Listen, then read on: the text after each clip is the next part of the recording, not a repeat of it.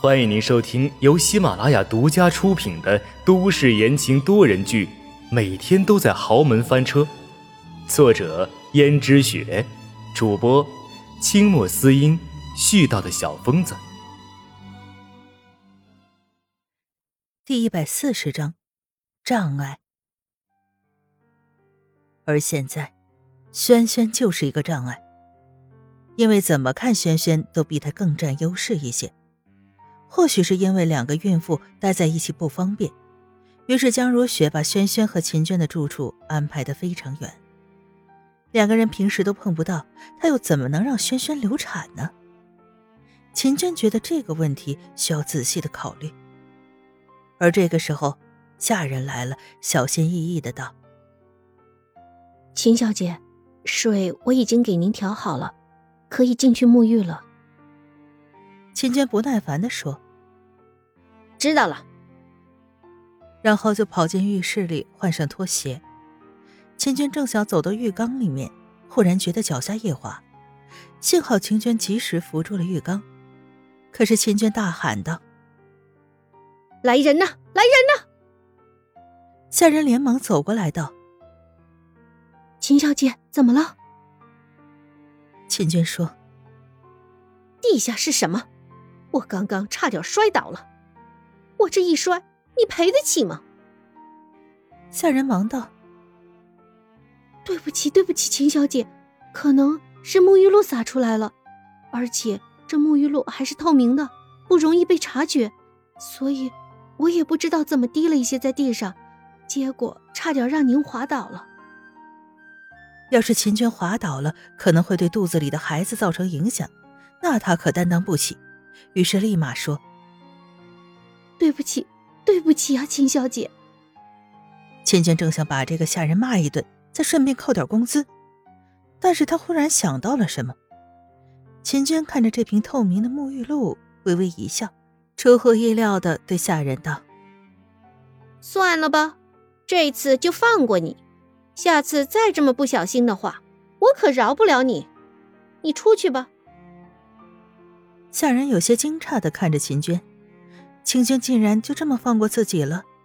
如果换做平常的话，秦娟一定会劈头盖脸把他骂上一顿，然后再狠狠的扣他一个月工资。不过自己不仅没有被骂，也没有被扣工资，于是下人连忙道：“是是，谢谢秦小姐。”说完就跑了。秦娟暗道：“也多亏了你呀，如果不是你的话。”我又怎么会想得出这么好的办法来呢？这一次沐浴，秦娟洗得格外快。洗完之后，出来头发还是半干的。秦娟任由下人开始给她吹头发。而这时候，秦娟问了问正在给自己吹头发的下人，道：“你知道轩轩他住哪儿吗？”正在给她吹头发的下人手中一紧，把秦娟的头皮扯痛了。秦娟说：“你干什么？下个月的工资不想要了。”下人忙道：“对不起，对不起啊，秦小姐，我们也不知道萱萱小姐到底住在哪里。”真是没用。那好吧，那我自己去拜访总可以了吧？这不好吧？夫人之所以把你们安排的这么远，估计……也是不想让两个孕妇在一起有所冲突吧，秦小姐，你就这么去找他的话，芊芊继续抱怨道：“怎么，不行吗？难道说我现在配不上找他了？”下人说：“当然不是这个意思，只是秦小姐，你这样好像不太方便吧？有什么不方便的？”下午我就去找他。千娟把头发吹干之后，换了一套衣服，就来到了轩轩的房间里面。轩轩让下人给秦娟带到这里来，客气的说道：“你坐下吧。”秦娟也不客气，直接就在轩轩面前坐下了。轩轩说：“我这里也没什么好喝的，你就喝点牛奶吧，这种牛奶有助于睡眠的。”秦娟道：“怎么，萱萱小姐还失眠吗？江家晚上要睡觉的床都是软床，而且每天晚上上床前都要放些百合花，有助睡眠。按理来说，应该会睡得更好一些才是啊。萱萱小姐这么没福气呀！江家的东西当然比我以前的要好多了，只不过我可能有些认床，所以才会有点睡不着。不过喝了牛奶，这种症状的确有所缓解，而我也不敢随便吃药之类的，毕竟为了孩子。的确，萱萱这些日子为了孩子格外小心，就算有时候身体有什么头疼脑热的。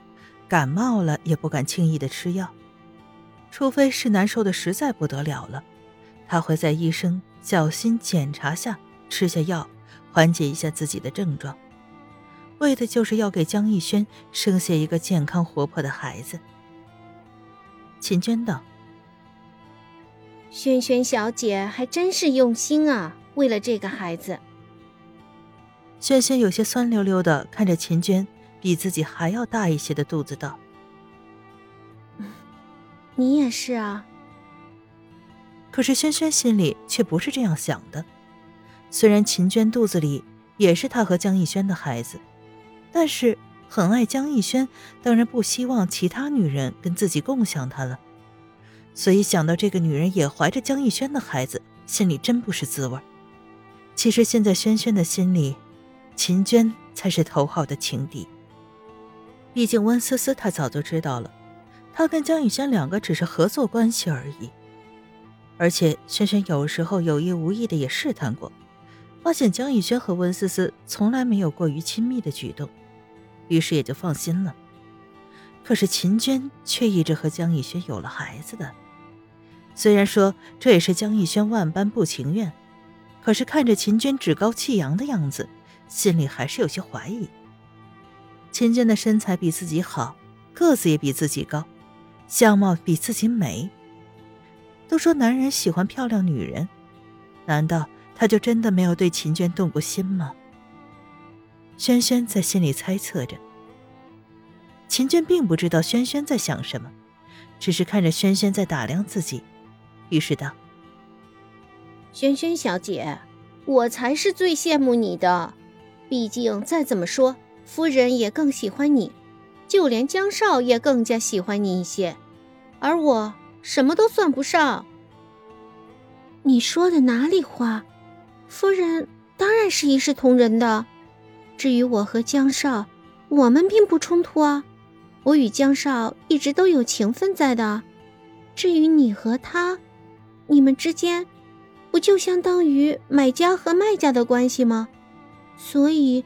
我们之间并不冲突的。轩轩这一形容，秦娟心里更不满了。